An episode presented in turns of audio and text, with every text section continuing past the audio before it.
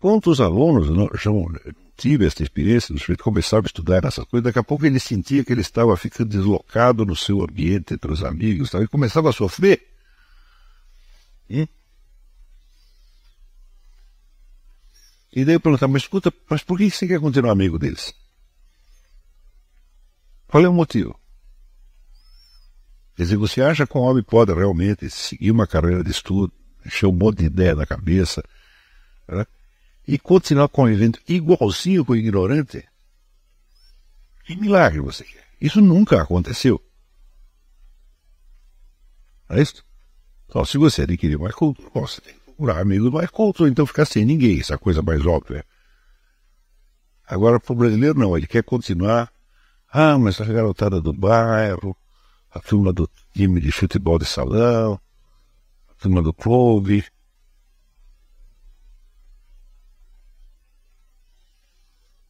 Você imagina, é, né?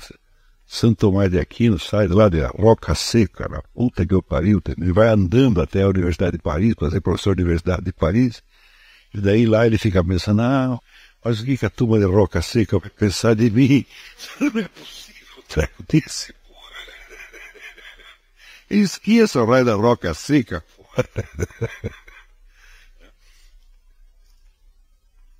Quer dizer, esse atavismo, essa coisa que grudado ali no bairro, na turminha, na namoradinha, não sei. É, quer dizer, você já nasce velho com saudade do seu próprio passado. Quer dizer, você tem uma vida pela frente para fazer coisas, né? desbravar territórios, fazer coisas maravilhosas, então fica pensando nessa porcaria. Né? E ainda quer que o console, porra. Né? Você sabe que você faz com seus amigos? Manda tudo a puta que os pariu, pronto. Esquece isso. Você quer ser meu amigo e, e quer continuar amigo deles? Então fica com eles. Ué. É melhor para você, né? Porque não dá, senão você vai estar me nivelando com esses caras. Eu não, eu não aceito, não é possível. Quer dizer que a minha conversa vai ser quase tão interessante quanto a deles. O que, que há? Tá me esculhambando, pô? Agora, o fato é o seguinte, é que é, eu, durante muito tempo, eu fiquei sem amigo nenhum. Não tenho com quem conversar, só tem idiota em volta, não é possível, então. Então eu fico sozinho aí. Eu não posso desistir de mim por causa de um outro. Porque chega na hora de pagar minhas contas, quem é que vai pagar? É o outro? Sou eu mesmo, né? Então, pô, meu amigo sou eu, pô. Agora, quando depois você. Vira. Os escolásticos já definiam a amizade como a fórmula latina idem vele, idem nole. Quer dizer, amigo é o sujeito que quer a mesma coisa que você e rejeita a mesma coisa que você. Esse é seu amigo, seu companheiro.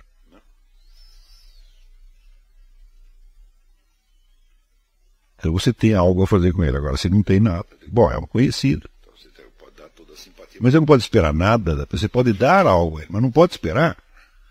A gente deve ser bom com todo mundo, bom, simpático, né? Prestativo com todo mundo. Um mendigo que te para na rua. Mas você não vai poder esperar manifestações afetivas dele, meu Deus do céu. Você não pode precisar deles. Tá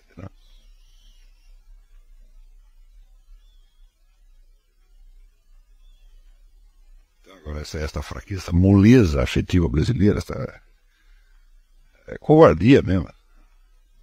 Isso aí mata né, qualquer carreira intelectual, não é possível querer conservar todos os amiguinhos de infância, a turminha do bairro. Vai querer jogar bolinha de rua, de fazer brincar de carrinho e rolemã. Qual é?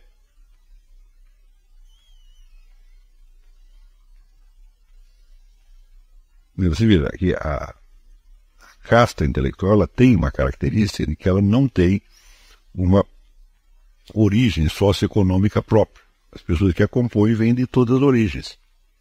É isso?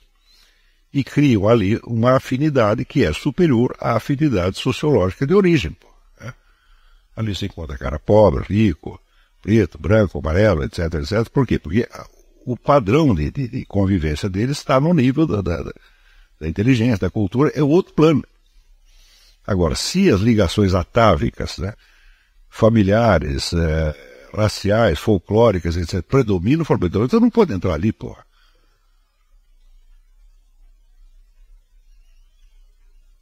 Então tem realmente cortar. Eu não quero mais isso. É. Então é por isso que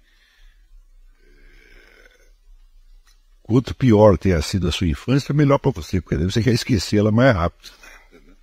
A minha infância foi uma verdadeira porcaria, não tenho saudade nenhuma. Adolescência, puta vida, que droga. Então, quanto mais eu vai ficando adulto, a minha vida foi melhorando. Então não tem por que ter saudade daquela porcaria. Falar, ah, não, agora está melhor, porque agora eu sou eu mesmo, estou fazendo a coisa que eu quero. Né? Eu ficar com saudade do quê? Ah, agora, se estava bom, né? Ah, ai, que saudades que eu tenho da minha infância querida. Então volta lá correndo, pô.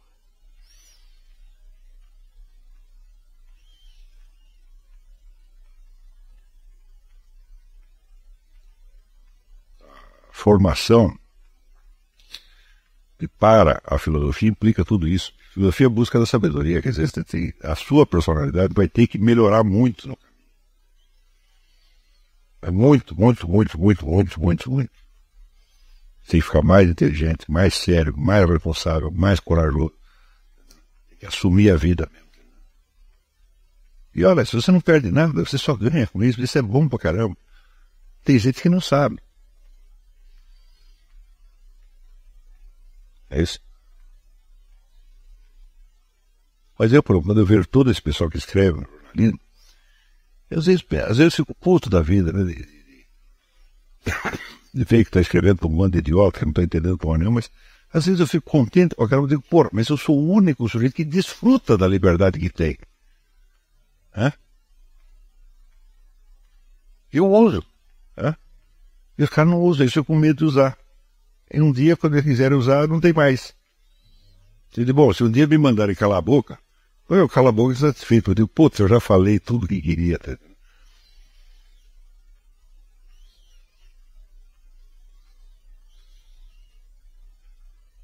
Quer dizer, chega a este ponto de, quer dizer, de você abdicar de recursos que você tem, que estão na sua mão.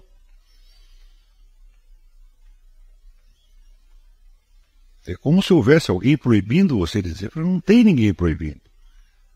É? Pode ser, que depois comece a perseguir as pessoas. Né? E de vez em quando você sofre um boicotezinho, alguém te xinga. Mas, mas isso é da natureza das coisas.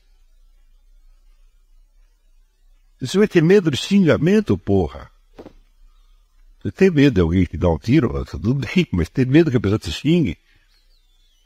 Quer dizer, a pessoa não gosta de você. Né? E o terror pânico brasileiro tem de não ser gostado.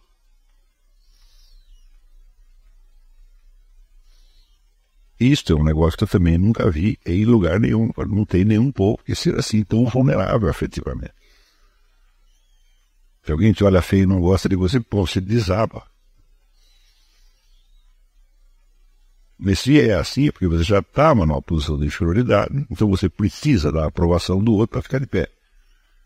Ele te nega, você cai. Então você já estava mal antes. Né? Agora tu não gosta de mim, é sinal que tu é burro. É? Eu não vou te fazer mal nenhum, só vou te ajudar. Acho que sou um bom amigo. Não vou tomar nada seu. Se você me der alguma coisa, eu fico grato. Se você não der, dou eu. Para mim, tanto faz. A pessoa ajuda, ou a gente ajuda outro. É normal da vida.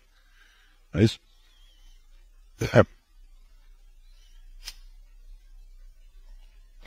Por que, que não vai gostar de mim? É que é um cretino, pô, ficar lá imaginando coisa, achando que a gente morde.